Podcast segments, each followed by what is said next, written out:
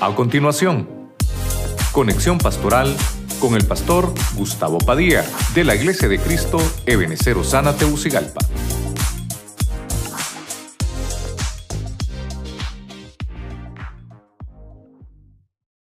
Nosotros en todo este tiempo, Señor, y que nos llenes, Señor, de sabiduría, de conocimiento. Estamos, Señor, poniendo nuestras vidas y tu palabra, Señor, para que nos hables al corazón, a nuestra casa, a nuestra familia, Señor, y que podamos salir enriquecidos por tu palabra. Te damos a ti la gloria y la alabanza en el nombre de Jesucristo. Amén. La iglesia le da palmas fuerte al rey. Amén. Gloria a Dios. Amén. Gloria a Dios. Gracias. Quiero desarrollar un poquito eh, lo, que, lo que vamos a ver hoy. Recuerde que estamos en la escuela para el hogar. Y una de las cosas eh, que queremos eh, ver es cómo el Señor, en medio de, de todo lo que hace en nuestra casa, nuestra familia, Dios quiere, hermano, recompensar años perdidos, cosas que nos fueron arrancadas, cosas que nos fueron quitadas. Y fíjese que ese salmo es interesante porque aparte de todo lo que encontramos ahí, dice la Biblia que tú vas a encender mi lámpara, dice el salvista, tú vas a encender mi lámpara, tú vas a, llenar mi vida de, alegría, me vas a hacer brillar de nuevo. Y empieza el salmista a, poner eh, en, las manos del Señor su vida y, su reino. Recuerde que es David el que está aquí hablándonos. Y voy a tomar esa palabra. En la, Biblia encontramos eh, esa palabra devolver, devolver. Entonces, para que vayamos entrando al tema, voy a enfocarlo como lo hacemos siempre. Vamos a tratar de ver algunos personajes que tienen que ver con la familia y lo vamos a, traer a la escuela para el hogar. ¿Qué cosas puedo aplicar a, mi casa, a mi familia que el Señor prometió en el año de la reivindicación? Amén, hermanos. Amén. Vamos conmigo. Vaya conmigo aquí a Génesis capítulo 20, verso 16. Génesis 20, 16. La versión que vamos a manejar es palabra de Dios para todos. Oiga. Luego le dijo a Sara, le he dado mil piezas de plata a tu hermano. Te servirán para devolverte la reputación frente a todos los que estén contigo. Así que saldrás bien librada de todo esto. ¿Cuántos dicen amén? Mire, voy a tratar de, llevarlo acá. No sé si voy a tener, bueno, voy a aprovechar el tiempo, pero voy a tener la gracia para poderle decir aquí cómo lo veo yo. Ese versículo eh, es bien complicado.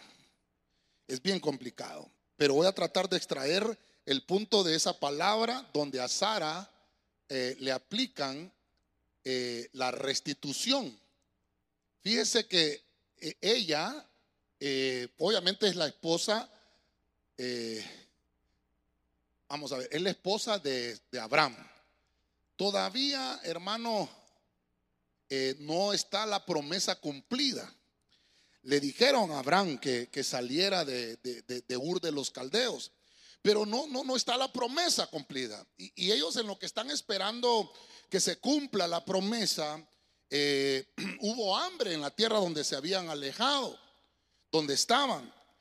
Y cuando Abraham se dio cuenta, dice que Sara era muy hermosa. Pero Abraham ya había hablado con ella. Le había dicho, cuando vayamos a la tierra donde vamos a ir, vamos a ir a Egipto a buscar eh, mejores oportunidades. Eh, se está declarado un año de sequía, un año donde no va a haber eh, buena cosecha. Así que nos vamos a ir para Egipto. Fíjese usted los planes familiares, como Dios a veces nos trata de enseñar.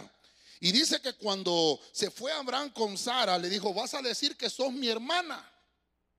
Cuando te pregunten, si te preguntan a vos o me preguntan a mí, eres mi hermana. De todas formas, tú eres hija solamente de parte de mi papá. Mi, mire qué terrible. Esto, esto recuerde que era en el tiempo antiguo, así se manejaba. No había mucha, eh, bueno, en el caso de Abraham era de Ur de los Caldeos. No había todavía un pueblo escogido por el Señor. No habían leyes, no habían decretos bíblicos. Entonces le dice a Sara, te, vamos a tratar de engañar. Decir la verdad a medias es mentira. Amén, hermanos. Decir la verdad a medias es mentira. Eso no fue muy, una muy buena decisión de parte de Abraham. Obviamente Sara, hermano, se sujetó a lo que Abraham estaba diciendo. Pero lo que le quiero remarcar es que eh, cuando llegaron a Egipto, como era tan bella Sara, y dijo que era hermana de Abraham, entonces el faraón la tomó y la puso en su harén en su harén estamos hablando de, aquel grupo de mujeres que tenía eh, el faraón para poder ser como doncellas de faraón. Y fíjese usted que la Biblia dice que por causa de Sara, porque Sara, el vientre de Sara tenía promesa.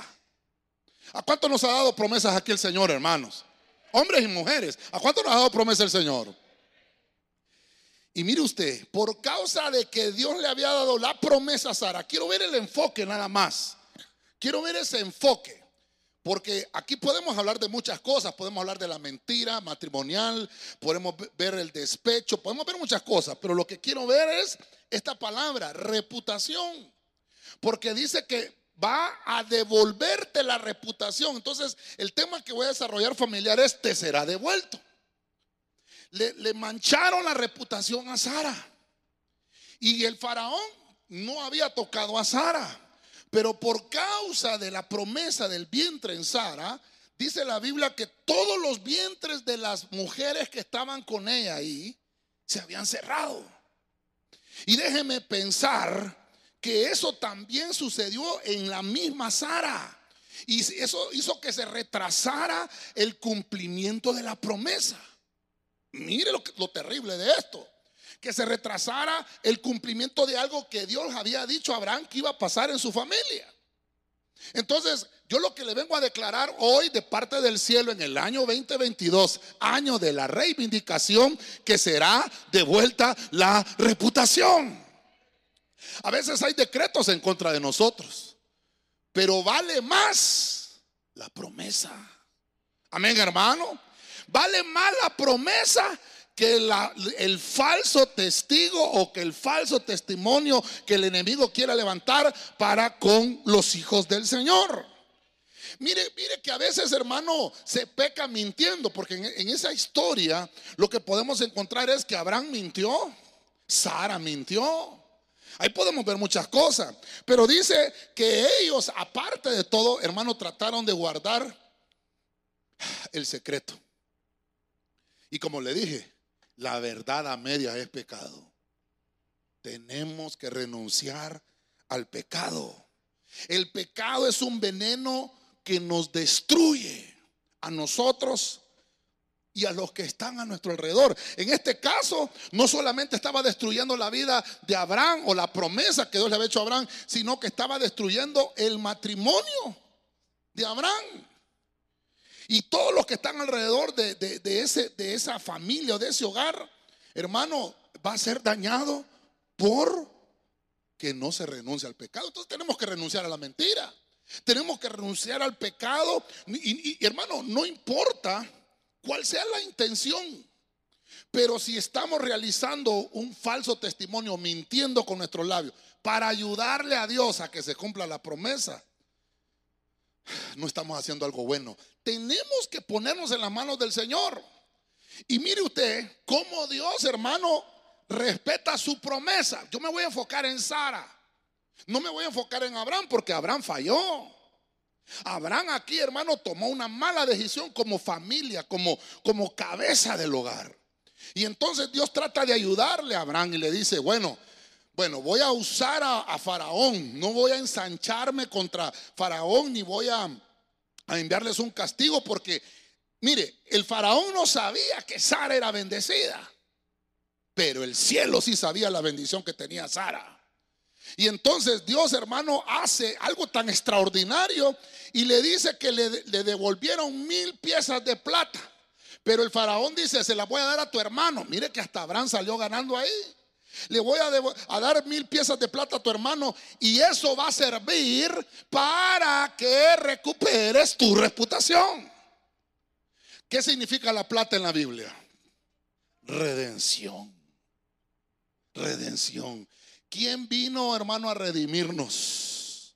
¿Quién vino a redimirnos? Y eso sirve, hermano, para que nuestra vida sea, hermano, de vuelta a la reputación. En el cielo nosotros estamos destituidos. Nos devuelven la reputación.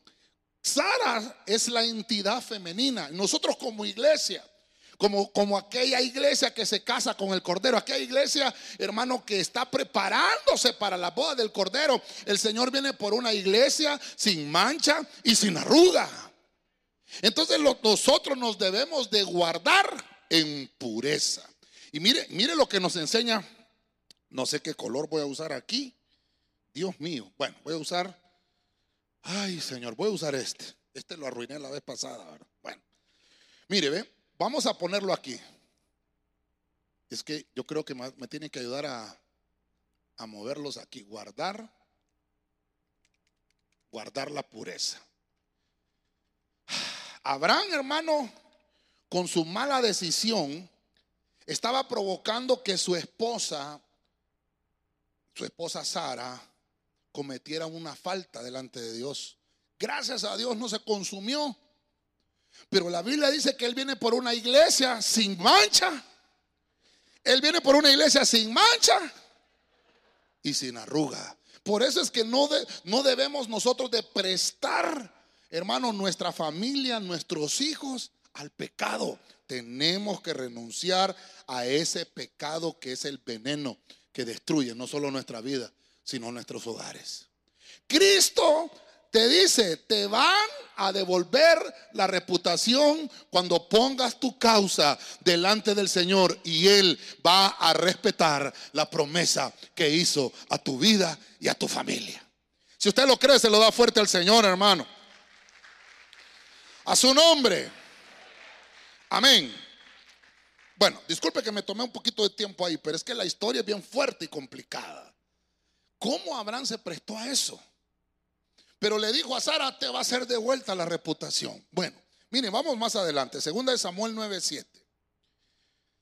David le dijo, no tengas temor,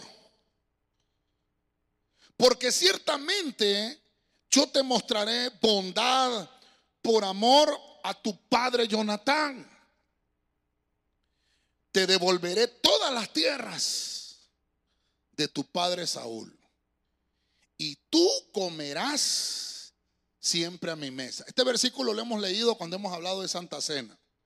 Pero estamos hablando de esa palabra que el Señor dice ahora para nuestra familia, te será devuelto. Diga conmigo, te será devuelto.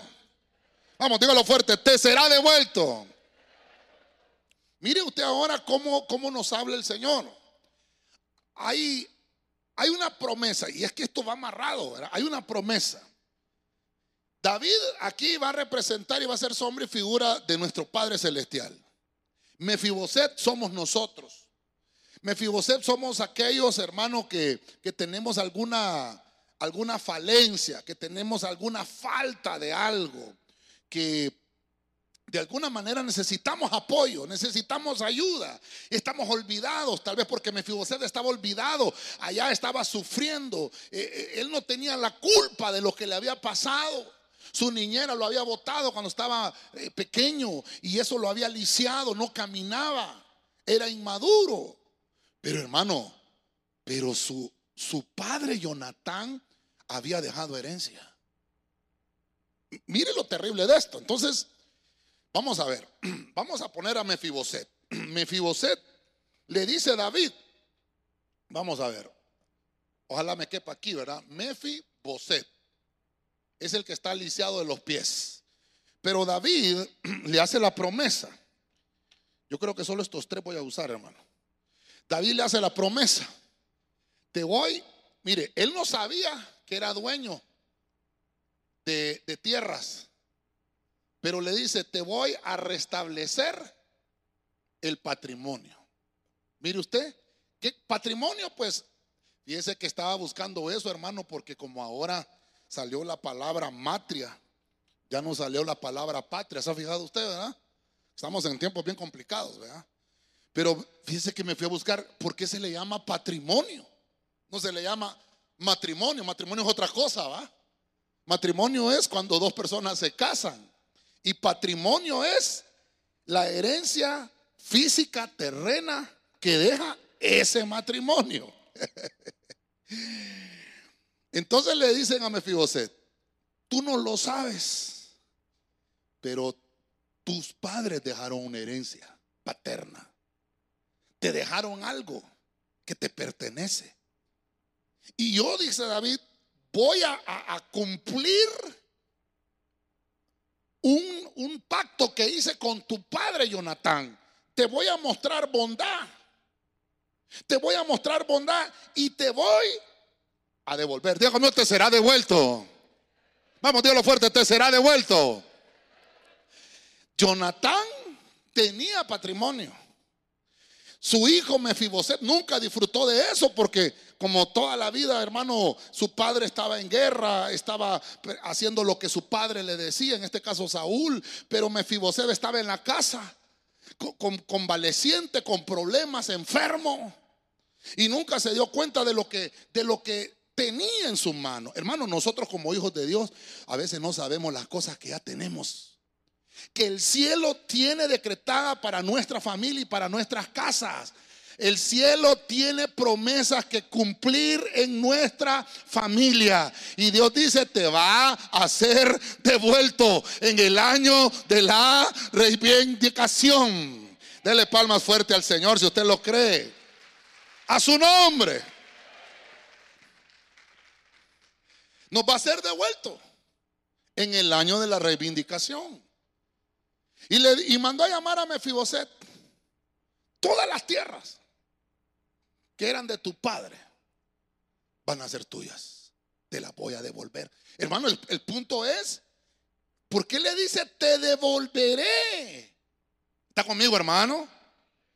Porque se las habían quitado. Aquí estamos, bueno, con todos estos temas que estamos viendo de la reivindicación, como que matamos esas teorías de que, ¿qué fue lo que nos robaron, pues? Porque hay gente que dice, no nos robaron nada, hombre, no nos han quitado nada, sí nos han quitado. Lo que pasa es que no nos hemos dado cuenta porque el diablo que el Señor lo reprende es astuto. Pero Dios te dice, hoy te va a ser devuelto. Hay mucho que aprender acá, porque David está siendo generoso con Jonatán. David, hermano, nos está enseñando que así, así como, como Él practicó y mostró bondad, Dios también muestra bondad con nosotros. Amén, hermano. Y eso es lo que nos enseña David, porque dice que nos enseña a ser generosos con el que es menos digno. Con el que es menos digno. Y cada vez que nosotros mostramos compasión, el carácter del cristiano se fortalece. Cuando usted le muestra compasión al necesitado, cuando usted le muestra bondad, cuando usted muestra misericordia, ese carácter se empieza a fortalecer. Vamos a hablar un poquito de eso, creo yo, el, domingo que tengamos, que tengamos el, ayuno. Porque hay cosas dentro del cristiano que tienen que ser fortalecidas. Y una de esas cosas es el carácter. Entonces, mire, te va a ser devuelto el patrimonio. Pero ¿qué sucede? Ya hablamos un poquito entonces, ¿verdad? Entonces, fortalecer el carácter. Fortalecer carácter. ¿Qué es el carácter? ¿Qué es el carácter? Son las características internas de una persona. Eso es carácter qué cosas tiene adentro. Eso es carácter. ¿Qué cosas te identifican? ¿Qué, por, qué cosas te defines? Ese es el carácter. Mefiboset, hermano, era temeroso, era tímido, era apartado. era el que se sentaba en la clase allá atrás, no presentaba la tarea, qué sé yo, ¿verdad? Eh, eh, su, autoestima estaba por los suelos. Pero Dios te dice, te va a ser devuelto. Hermano, perdóneme, yo, yo solo veo personas aquí eh, que tienen un carácter definido de parte del cielo. Pero ¿por qué le digo así? Porque usted tuvo ese deseo ferviente de decir, voy a ir a la casa del Señor a aprender qué me va a ser devuelto. Porque si está decretado. ¿Te lo cree? Está decretado que me va a ser devuelto, pero ¿qué cosas me van a devolver? Bueno, Mefiboset no sabía. Y el rey le hace conocer, mira, estas tierras eran de tu padre. Ahora van a ser tuyas. Entonces empezó a conocer Mefiboset de qué cosas se estaba perdiendo.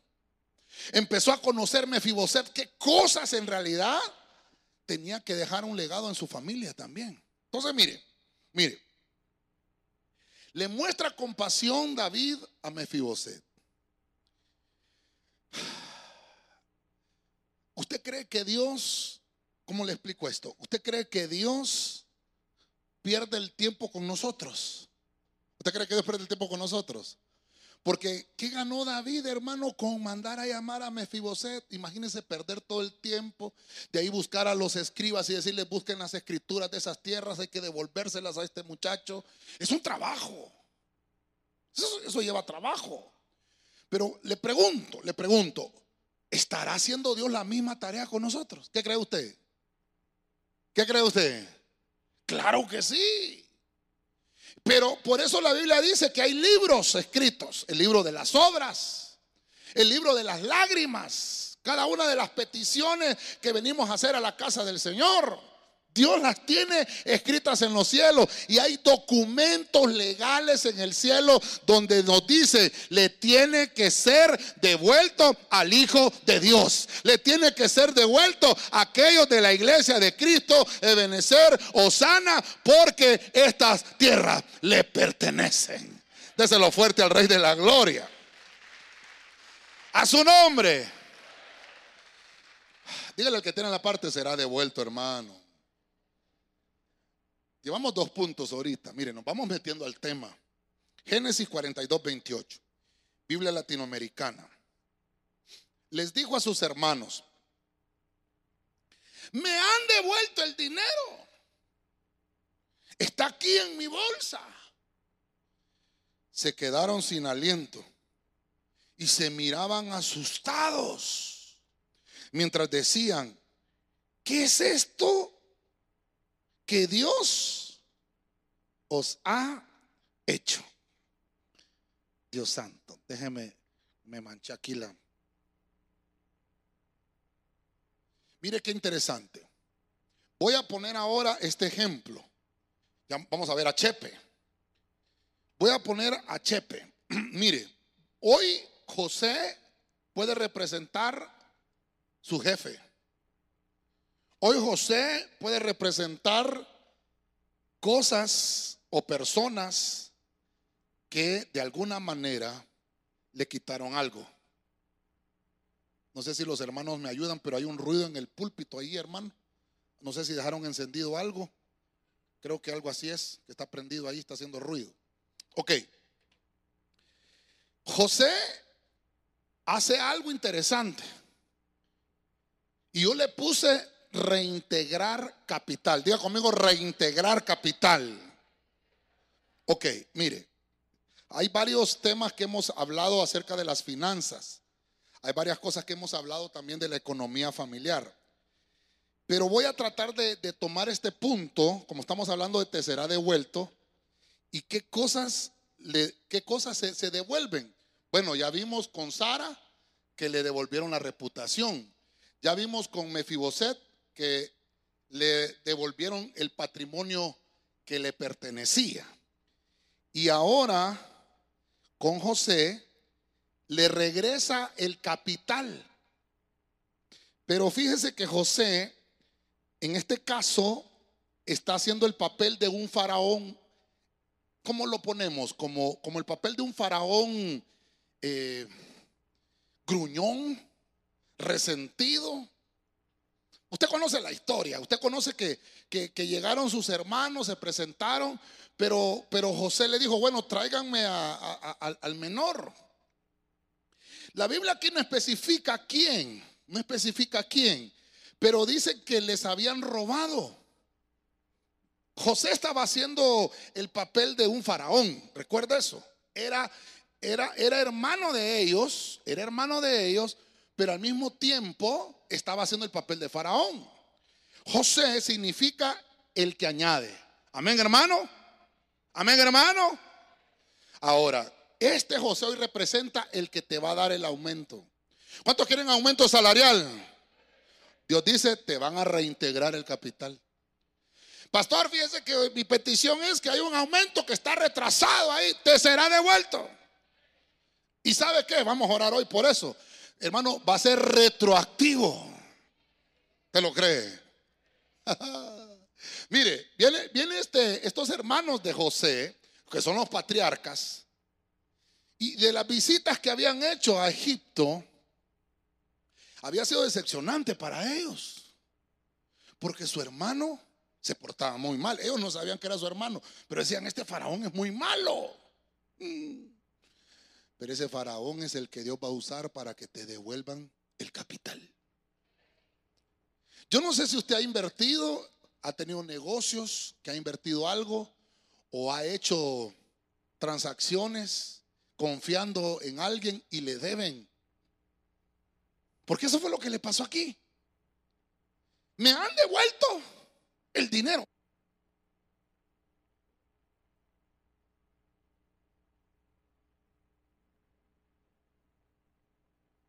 Mi estado, Génesis 42, 28. Me han devuelto el dinero.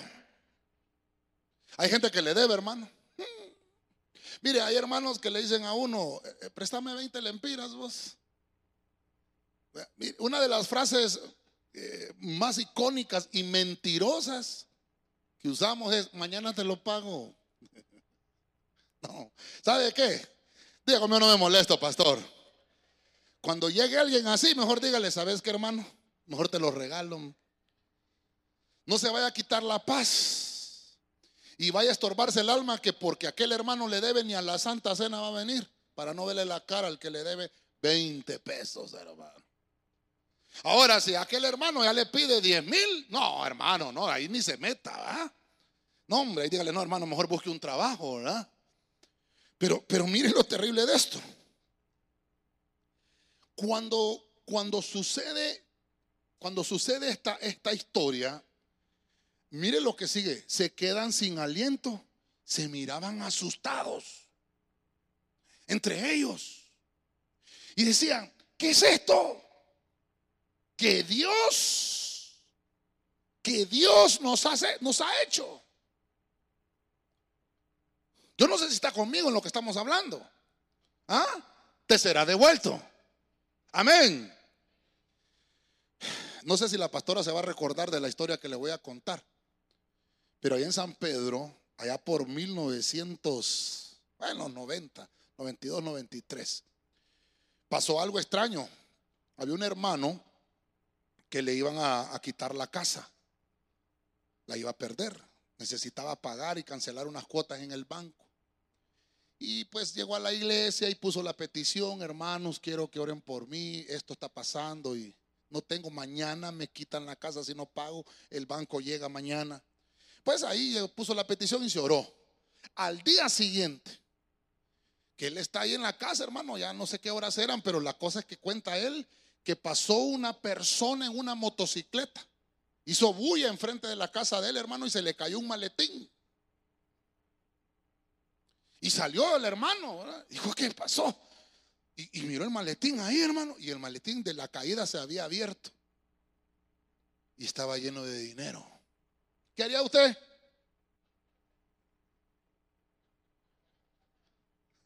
ya será de Dios. El hermano, fíjese, estamos hablando de esto, pero eso, eso ellos decían, ¿qué es esto?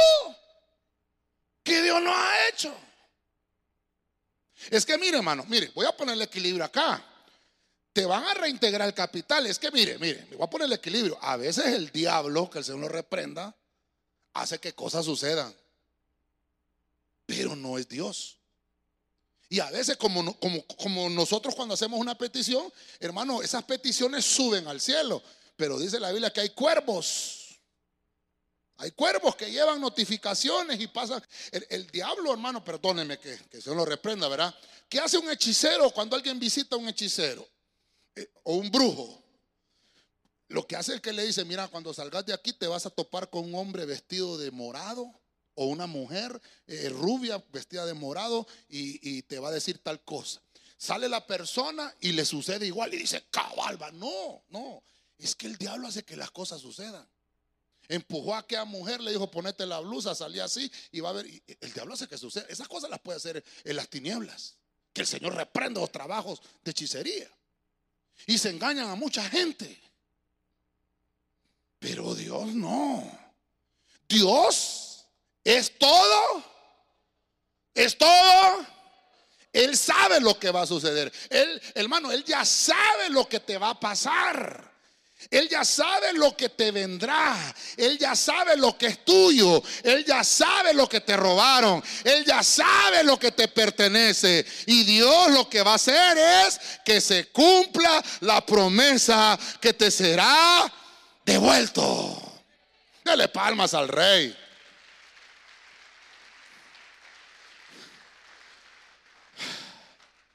se lo pusieron en la bolsa. En la bolsa. Usted regístrese hoy. ¿Qué me habrá puesto el Señor hoy? No vaya a ser como aquel otro hermano que llegó a la iglesia y andaba el no existían los billetes de a 500, eran los de a 100. Entonces andaba, llevaba 101 lempiras a la iglesia, entró a la iglesia y apartó el billete de a 100 aquí en la mano izquierda. Y el de a uno, este es el de la ofrenda en la derecha. Y hermano, y dijo, cuando venga la ofrenda, la mano derecha, ¿sabes? El de peso se va. Entonces el pastor, vamos a ver, hermanos, eh, Dios honra al dador alegre. Y aquel hermano, ¿verdad? Sí, hermano, es que el culto se puso bueno. Hermano, cuando venimos a alabar al Señor, ¿verdad? Y hermano, el culto se había puesto bueno y, y, hermano había llorado y hermano regocijado su corazón, Dios lo había ministrado, había alabado con alegría y con regocijo. Y cuando el pastor dijo, vamos a recaudar los tesoros del Señor y Dios ama al dador alegre, amén, dijo el hermano. Y cuando pasaron, hermano, se metió la mano izquierda y sacó el día 100, hermano. Y se le olvidó. Y caramba, ¿ya cómo hacía? Imagínese ir a registrar al servidor. Páseme ese ofrendero. ¿Qué le pasa, hermano? porque aquí los servidores son bravos. No, no, no, ¿qué le pasa? Aquel hermano se quedó con un lempire, hermano. Ese hermano allá por la Guadalupe, le estoy contando. Una iglesia por la Guadalupe. Solo con un lempira. Y hermano, y se fue el hermano afuera de la iglesia. Terminó el culto, hermano. Todos ya estaban yendo y aquel hermano no se iba. Y aquel hermano allí afuera de la iglesia, Señor, ¿cómo voy a hacer, Señor? Padre Santo, pero, Señor, si, si yo ya había propuesto en mi corazón darte un lempira, no sé, ¿cómo me voy a ir para la casa? Vive el cielo lo que le estoy contando, hermano. Y un hermano en ese entonces no era pastor ahora es pastor de una iglesia, estaba ahí también. Y cuando ya se están despidiendo, ya, bueno, hermano, nos vemos, bendiciones, porque aquí venimos, hermano, no, ¿verdad? Aquí viene usted a saludar al hermano, Dios te bendiga, qué bueno verte. O solo dice el pastor y el pueblo del Señor dice, se fue el hermano. No, me no le van a devolver nada, hermano. Entonces el hermano se quedó ahí, que Dios, amén, bendición. Y en lo que el hermano está ahí, le habla el Espíritu Santo aquel hermano que está allá afuera le, vas a dar 100 lempiras.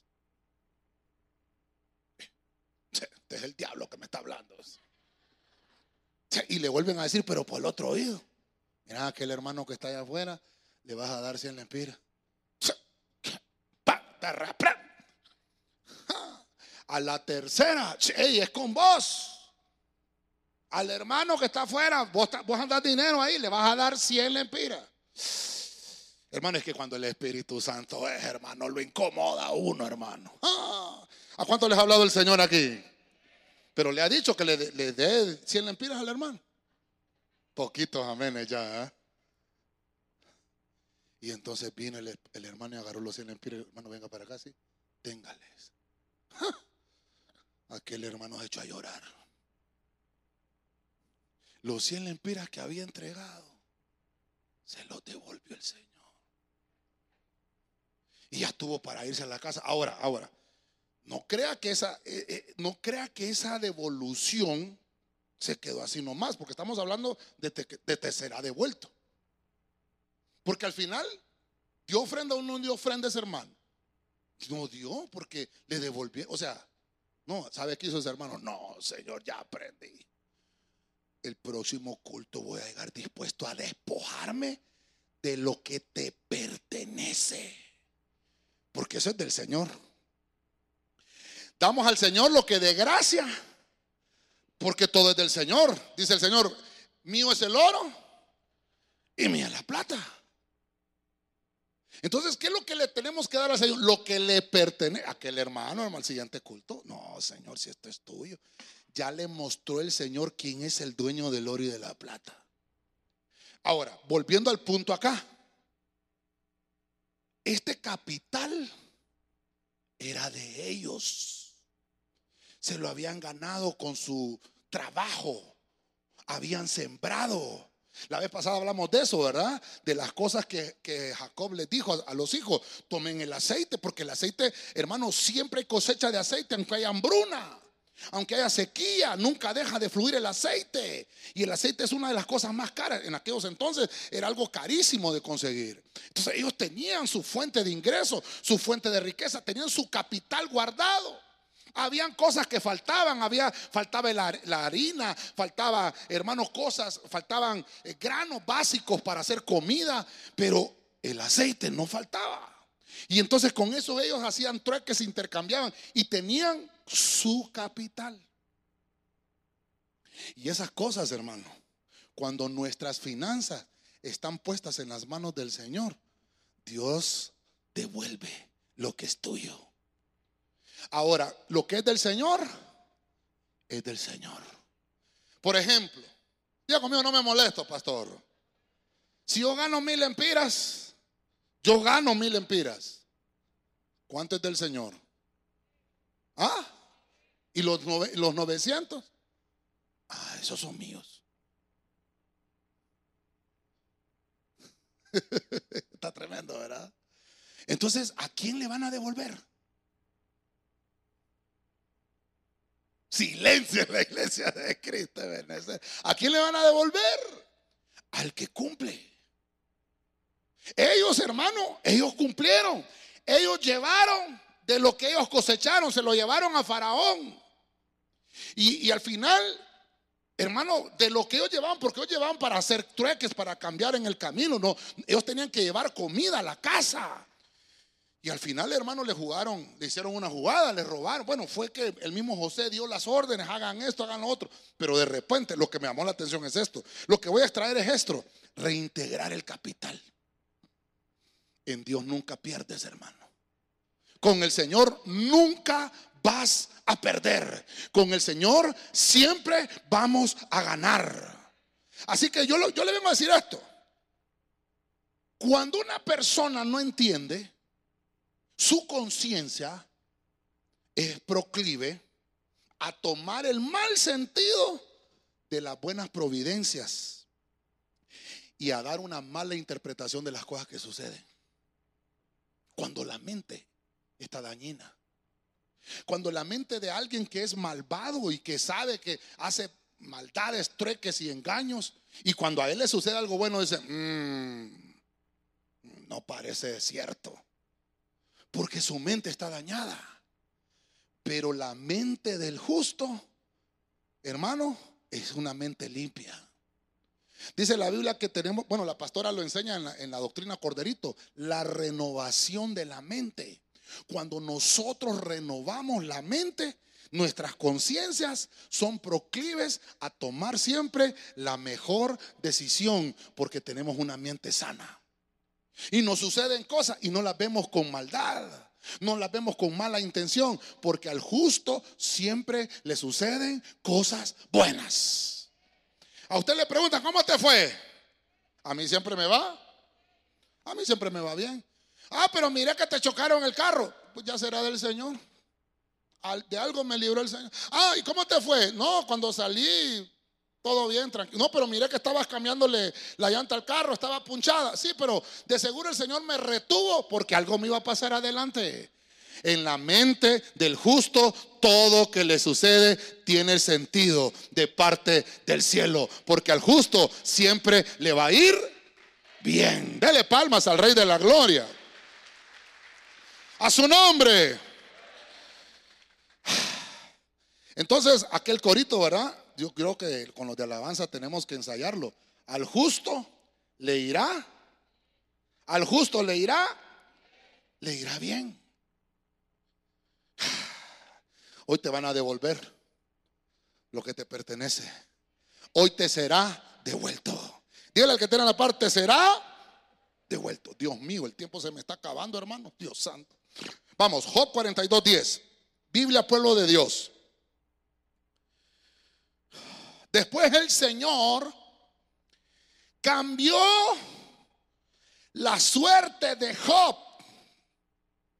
Él había intercedido en favor de sus amigos y duplicó todo lo que Job tenía. Mire, el tiempo me está avanzando y tengo que, tenemos que ministrar también al final. Bueno, mire, de Job hemos hablado muchas veces, pero como estamos hablando de que le va a ser devuelto al justo, y, y vamos a ver de la familia, voy a poner algo aquí interesante. No voy a hablar ahorita de, de la riqueza física, sino de una riqueza familiar. No voy a hablar de lo que le devolvieron, porque dice que eh, se le duplicó eh, eh, lo que él tenía, sus propiedades, sus tierras, todo se, se, lo duplicaron. Dice, todo lo que él tenía se lo duplicaron. Qué lindo. Lo que le quiero hablar es que le devolvieron la familia. Amén. Pero ¿qué fue lo que le pasó? Mire lo que le voy a mostrar ahorita. Cambió la suerte de Job. Ya conmigo, cambió la suerte. Pastor, pero y la suerte no es cosa demoníaca, eso de, los dados y tirar y hacer ahí. Y, no, no, no, no, esos son juegos de azar. El juego de azar sí va. Juguemos, eh, ¿cómo se llama esa? Bien sabe, lo que pasa que no se quiere dar color. ¿Cómo es que se llama las chiviadas? Juguemos de apostadales. ¿Cómo se llama? 21 naipe, pócar. Vaya, apostémosles.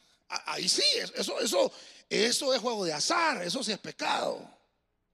Pero mire cómo dice la Biblia, le cambió la suerte, eso es otra cosa. La suerte de Job, hermano, era una suerte que, que le habían quitado lo que le pertenecía, se le había roto el, el, el, el, anillo de protección de sus posesiones, se le había roto el anillo de protección de su familia y el anillo de protección personal de su salud. Pero en el verso, mire, capítulo 42, ya está terminando el libro de Job. El 42 nos habla de tribulación. Cuando el Apocalipsis nos habla de la tribulación, 42 meses. Gran tribulación, 42 meses. 42 es número de tribulación. 40 es proceso. Pero cuando no dura 40 días un proceso, sino que dura 42, es tribulación. Eso vamos a hablar otro día. Cuando estás en un proceso y cuando estás en una tribulación. Pero cuando cambió la, la suerte de Job? ¿Cuándo cambió? Porque él había orado. Así dice su Biblia. Dígame los intercesores. Dígame los del escuadrón de intercesión. La suerte de un intercesor cambia. Oiga lo que dice la Biblia. Le devolvieron al intercesor. Le devolvieron al intercesor. ¿Cómo se llamaba ese intercesor? Job. Porque él intercedió no a favor de él, sino a favor de sus amigos. Entonces, como ya el tiempo me está avanzando acá, esto es interesante, esa palabra, interceder por otros. Por eso le decía yo la vez pasada, ¿quién es un samaritano? ¿Quién es el prójimo? Entonces el Señor contó la historia del samaritano. El samaritano es aquel que ayudó al que estaba medio muerto. Lo ayudó y él no sabía quién era. No sabía si era buena persona o era mala persona. Él le ayudó.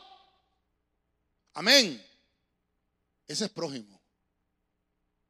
¿Cómo hacemos nosotros? Diga conmigo, aquí no hay ninguno, pastor. Pero cuando alguien nos pide un favor, primero lo, escaneamos. Mm. Ya le dije, si, es, si usted sabe que es una mala persona, no le preste, regálele. A mí a veces me dicen, pastor, présteme mil empiras. Hmm, tengo cien y te lo regalo mejor. Entonces, lo que hizo joven es interesante. Él se convirtió en prójimo de sus amigos. Y dijo, bueno, aún así como estoy, ahorita estoy en un estado complicado, pero no importa, yo voy a ir a orar por ustedes. Es más, me voy a ir un poquito más adentro. No voy a orar. Voy a interceder por ustedes. Ese es lo lindo del escuadrón de intercesión que tenemos los miércoles. Que los que venimos a interceder, hermano, ¿sabe qué beneficio tenemos? Nos devuelven la salud. ¿Sabe por qué, hermano? Porque si yo puedo, yo tengo que venir a orar para por los enfermos, yo tengo que estar sano. Amén, hermano. Yo tengo que venir a orar por uno que no tiene trabajo. Yo tengo que tener trabajo. Y oro. Entonces dice Dios, ah, vas a interceder, pero no tenés trabajo. Bueno, te voy a dar uno. Ah, eh, estás enfermo, pero siempre vas a orar. Bueno, te voy a sanar. Entonces te devuelven el capital. Te devuelven la salud. Porque es mejor uno orar por otros que estén orando por uno. Es mejor interceder por las peticiones de otros que otros estén orando por una situación complicada. No estoy diciendo que no tenga que suceder, pero la Biblia dice, oren los unos por los otros, en lo que los otros Dios los restaura, en que los otros Dios les devuelve. A ti como intercesor, Dios ya te devolvió lo que te pertenece. Déselo fuerte al Señor, hermano. A su nombre. Mire, la bendición del Señor enriquece. No importa cuál sea la bendición, si viene de Dios, enriquece. Él es el que nos da el poder para obtener la riqueza. Él es el que nos da la sabiduría y nos va a dar éxito en todas las empresas honestas que tengamos. ¿Cuántos dicen amén? Entonces dígale al que tiene la parcha, hermano, hay que venir al culto de intercesión. ¿Qué le dijo el hermano? ¿Va a venir? Pregúntale, ¿vas a venir, hermano? ¿Eh? Dígale otra vez, hermano, vas a venir. Va. Amén. Vamos. Jeremías 15, 19. Diga conmigo, te será devuelto. Dice la Biblia de las Américas. Entonces dijo, así el Señor. Si vuelves yo te restauraré. En mi presencia estarás. Si apartas lo precioso de lo vil, serás mi portavoz. Que se vuelvan ellos a ti. Pero tú no te vuelvas a ellos. mire, ya, ya vamos cerrando aquí. No sé qué coro vamos a cantar, hermano, pero Vayan buscando un coro ahí los hermanos. Vamos a ver Jeremías. Jeremías nos enseña a retomar servicio. Dígame los servidores. Mire esto. Jeremías le está dando el mensaje de parte del cielo al pueblo. Y Dios le dice, entonces te dijo el Señor, si me vuelves a servir, si tú te vuelves a comprometer, si tú vuelves y regresas, en mí, mire qué interesante, yo te restauraré. Pero ¿qué pasa con el que no es restaurado? No ha regresado. Dios no puede, Dios no puede restaurar al que no regresa. ¿Está conmigo, hermano? Está hablando el Señor aquí que el Señor le está diciendo, si te vuelves, yo te restauraré, porque Dios está interesado en restaurarnos. ¿Por qué? Porque nosotros somos su obra de arte. Volte a ver al de la par y dígale, hermano, eres obra de arte para el Señor. Lo que Él está haciendo contigo, no lo hace con alguien más, lo hace contigo. Entonces Dios le está diciendo al pueblo, si te regresas, te restauro.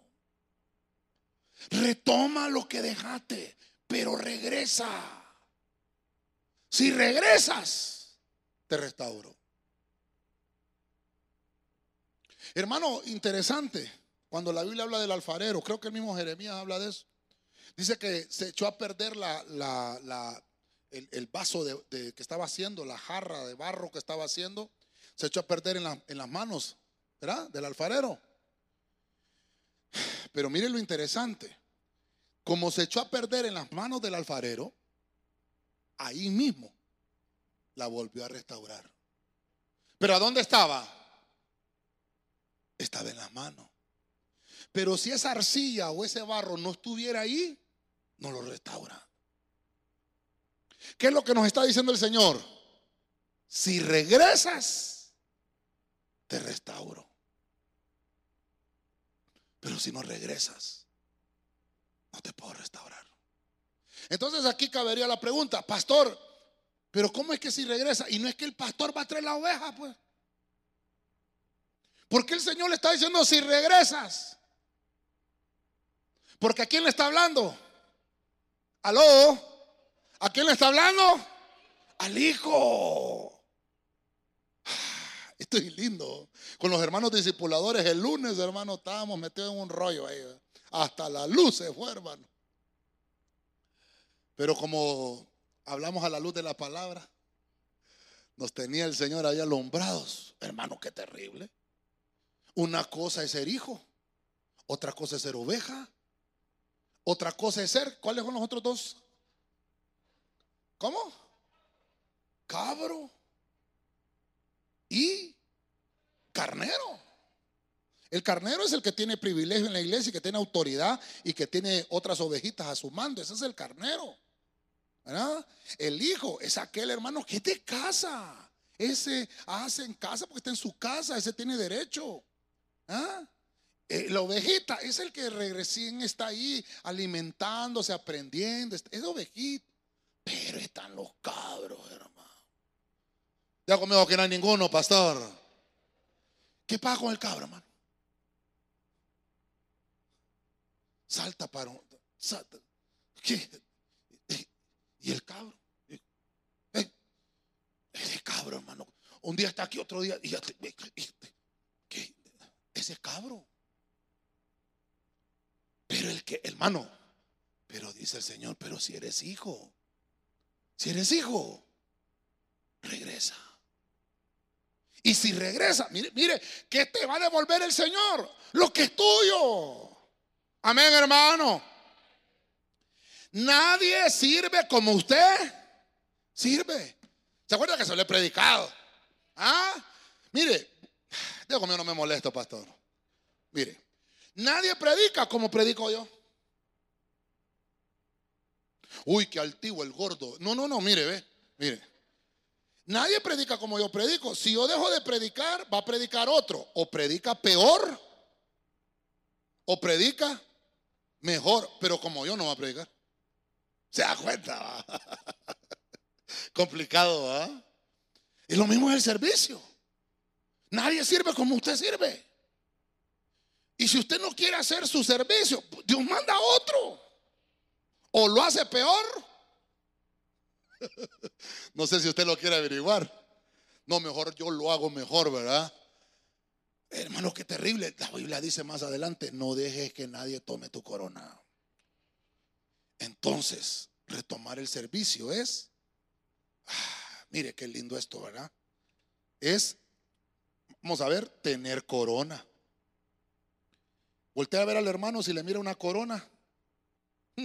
Coronavirus tiene, pastor. ¿Ah? No, reprendemos, rechazamos. Aquí son los sanos, sabemos, ¿verdad? Con tres dosis ya, ¿verdad? Ya nos vamos a poner la cuarta. Hermano, mire qué interesante. Te será devuelto. No dejes que nadie tome. Vamos a ver, suben con el piano, por favor. Voy aterrizando. El tiempo me está acabando ya. Mire, Lucas 19, 8, Reina Valera 1960. Entonces Saqueo, puesto en pie, dijo al Señor,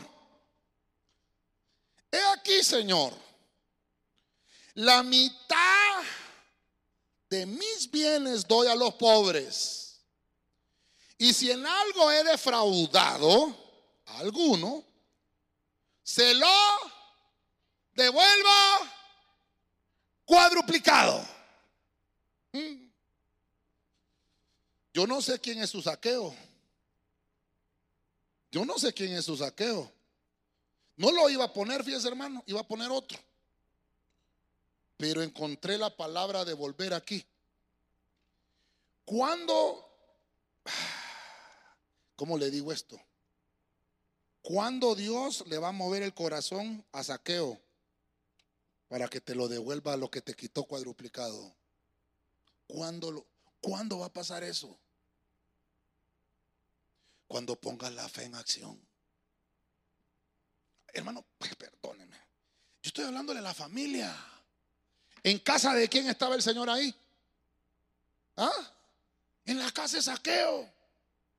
Cuando la Biblia dice, y el Señor entró a la casa de fulano, entró a la casa de Mateo, entró a la casa del fariseo, entró a la casa de Leví, entró a la casa de un publicano, entró, entró a la casa de saqueo, son familias. Son familias. No será, perdóneme, no será que el Señor está trayendo esta palabra porque algunas familias tienen problemas con nuestras familias y les han quitado lo que es de ellos. Hermano, no se trata de, poner una demanda, no se trata de, hacerse más enemigo, de agrandar más el problema. Es de orar. Cuando Job oró, cuando él intercedió por otros, le devolvieron su familia. Jeremías, cuando aquel regresó, le devolvieron. Ah, entonces cuando nosotros, cuando nosotros retomemos lo nuestro, entonces el Señor te va a devolver lo que te habían quitado. Mire qué interesante.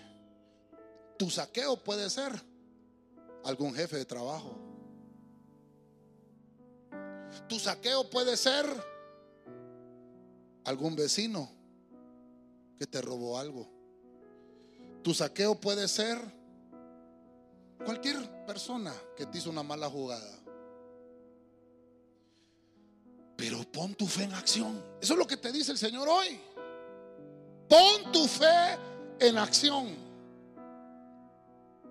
Pon tu fe en acción. Y se te va a devolver cuadruplicado. Yo le dejo hoy en el tintero. Porque a Job se lo devolvieron doble. Pero hay unos que le van a devolver cuadruplicado. Yo, le dije la vez pasada a los discipuladores, ¿Creen que a Job le cambiaron la mujer? No. ¿De qué, ¿De qué estamos hablando? De devolver, ¿va? Le devolvieron la misma, pero cambiada. Le devolvieron la familia. Le cambiaron, hermano, le cambiaron de actitud la mujer. Se la cambió el Señor por dentro. No, es que, no es que, no es que le puso otra el Señor, a que te devuelvo. Tenías una de 40, te voy a dar dos de 20. No, se la devolvieron pero transformada. No sé si aquí hay familias que tienen hijos que se fueron de la casa. Dios te dice, te los van a devolver transformados, cambiados. ¿Cómo regresó el hijo pródigo? ¿Cómo regresó? ¿Cómo regresó? Cambiado, transformado. Este saqueo, Señor, Señor, la mitad de mis bienes la doy a los pobres. Oiga, si él tenía mil empiras, dio 500 a los pobres. Le quedaron 500. Y de la otra mitad que me queda, si algo le robé a alguien, se lo va a devolver cuadruplicado. Le estoy poniendo un número solo para que tengamos idea de la magnitud del trabajo que hizo Dios con saqueo. Le tocó el corazón el Señor. Hermano, no, no, se ponga a discutir usted con la gente. Deje que Dios obre. No se ponga a pelear con, con la familia suya que no viene a la iglesia. Póngalo en oración. Ponga su fe en acción. Si usted se pone a discutir con ellos, más bien los va a hacer enemigos del Evangelio. Nos toca como cristianos decirles, Señor, la promesa que me vas a devolver, la promesa, cree en el Señor Jesucristo y serás salvo. Entonces, no sé, no sé cómo vamos acá. Vamos a ver aquí, guardar promesa. Voy finalizando. Ya estamos aterrizando con el tema. Voy a finalizar. Dígame los de alabanza. Dígame los de alabanza. Bueno, los de Adulán digan amén. Ah, es que los de alabanza entendieron solo los que cantan y los que tocan. No, hay una tribu que se llama Judá. Mire, voy a terminar aquí. Naún 2.2. Creo que me le faltó el acento a Naún. ¿Lleva acento Naún? Bueno, ahí disculpe.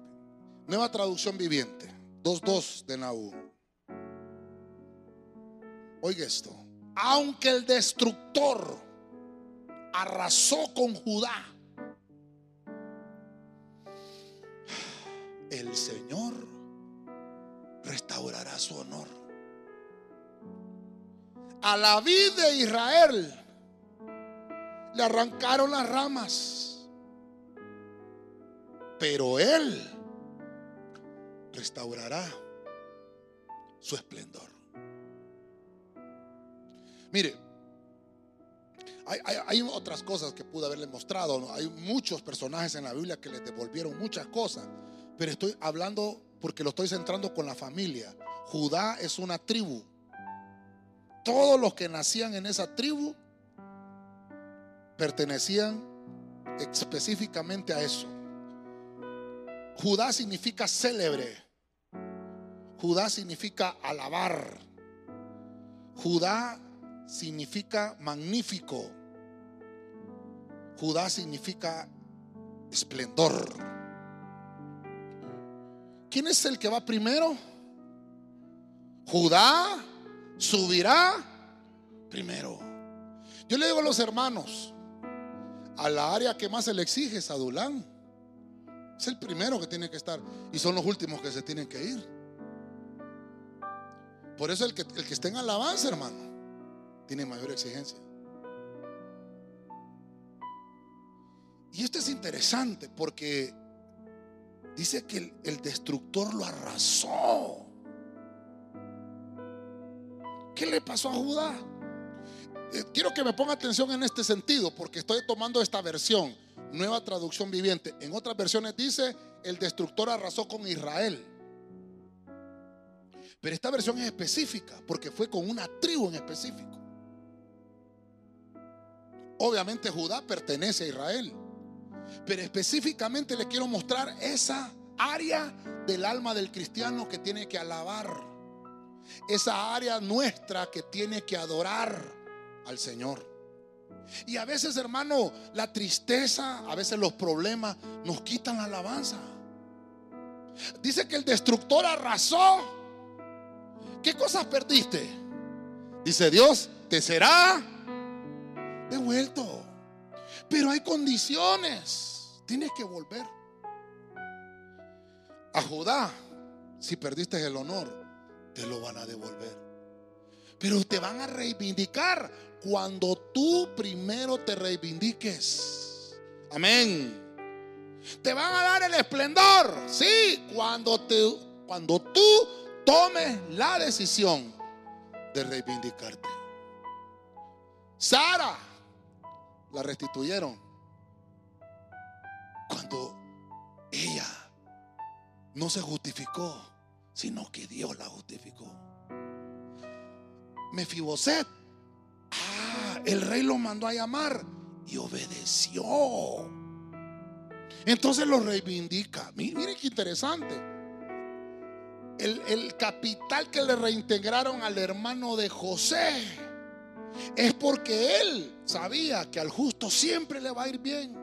Él, obedeció, aunque no sabían que José era su hermano, pero se sometía a la autoridad que estaba en ese momento.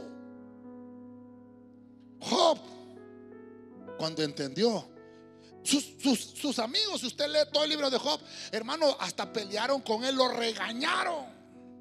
Pero cuando Job dijo, no importa todo lo que ustedes me han venido a decir, voy a orar por ustedes.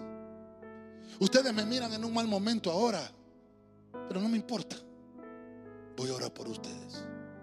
¿Qué hacemos nosotros? Porque Job lo que hizo fue interceder y le devolvieron el doble. La comunión con su familia, con sus hijos. Hermano, le devolvieron. Dicen que las hijas más hermosas eran las de Job. Jeremías ah, retoma el servicio. Si tú vienes, yo te restauro le está hablando a los hijos. Y saqueo cuando pongas la fe en acción. Pero a Judá le dicen, te voy a restaurar el honor. Porque sé que el destructor fue el que te arrasó. Los de alabanza somos los que estamos ahí enfrente. Somos los primeros.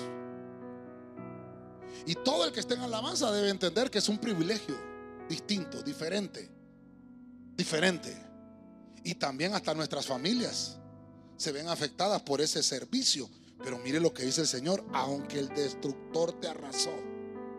Judá, el esplendor y el honor te será devuelto. El Señor nos garantiza, porque dice ahí que aunque le quiten las ramas, que aunque nuestro verdor se vea amenazado o, nuestros frutos se vean arrancados, dice el Señor, no importa yo te voy a restaurar y yo lo voy a hacer magnífico de nuevo. Va a brotar con mayor esplendor. Va a brotar con mayor fuerza. Eso es lo que pasaba con David. Era de Adulán David, sí, era de la tribu de Judá. Y cuando David iba al altar y le pedía al Señor que lo restaurara, David regresaba con mayor fuerza. Entonces lo voy a poner aquí, brotar más, más fuerte. El enemigo pensó que ya te había destruido, pero el Señor dejó en su palabra que te será devuelto el honor y el esplendor cuadruplicado. Dele palmas fuerte al Señor, hermano. A su nombre. Voy a finalizar. Me queda poco tiempo, hermano. Dóneme. Quiero finalizar con lo que hemos hablado de, un rema, te será devuelto. Hay muchos personajes que le devolvieron en la Biblia, pero quiero enfocarme a las familias. Y la primera que vimos fue a Sara. No tenía hijos, pero la reputación se la habían hecho pedazos. Y dijo, le dijo el Señor, se te va a restituir tu reputación. ¿Por qué? Porque se guardó pura. No importaba lo que la gente decía, eran mentiras, pero ella se guardó pura. Número dos, Mefiboset. Mefiboset ya lo hemos conocido, lo hablamos siempre en Santa Cena, pero quiero hablarlo hoy porque David lo mandó a llamar para restablecer su patrimonio, tierras, herencias que habían dejado sus padres. Y eso le fortaleció su carácter, su dignidad. Y máxime David cuando mostró dignidad y honor contra Mefiboset, también David fortalece su carácter. Dios nos enseña a tener piedad y a tener misericordia. Número tres, José. Le devolvió José algo que le había quitado a sus propios hermanos, pero esa es una sombra y figura de que nuestro capital va a ser reintegrado, aunque injustamente lo hayan quitado, porque la Biblia dice que al justo siempre le irá bien. Número cuatro, Job Dice que le regresaron o le devolvieron su comunión familiar. Le habían quitado toda su familia, pero le restauraron su mujer. Se la devolvieron, pero cambiada. Se la devolvieron, pero transformada. Cuando él empezó a interceder por otros. Déjeme pensar que también intercedió por su mujer, por su familia. Número 5, Jeremías. Vemos que Jeremías retoma, hermano, esa palabra y le dice, si tú vuelves, yo te restauro, le dijo el Señor porque le habla al Hijo. El Hijo es el que regresa. Si regresas, te restauro, porque tienes una corona. Número 6, saqueo. Yo le decía, si usted cree que hay algún saqueo, póngale nombre, porque cuando usted ponga la fe en acción, el que le saqueó, el que le quitó lo que era suyo, el Señor le va a tocar el corazón y se lo va a devolver cuadruplicado. Porque usted tiene que guardar esa promesa que Dios le hizo. Te será devuelto. Y los de Judá, la alabanza, la adoración, la magnificencia. Si el destructor te hizo pedazos, si no estabas preparado espiritualmente para recibir el ataque del destructor, le dice a Judá, si vienes a mí, si te arrancaron las hojas, vas a brotar más fuerte. Dele palmas al Señor una vez más. A su nombre.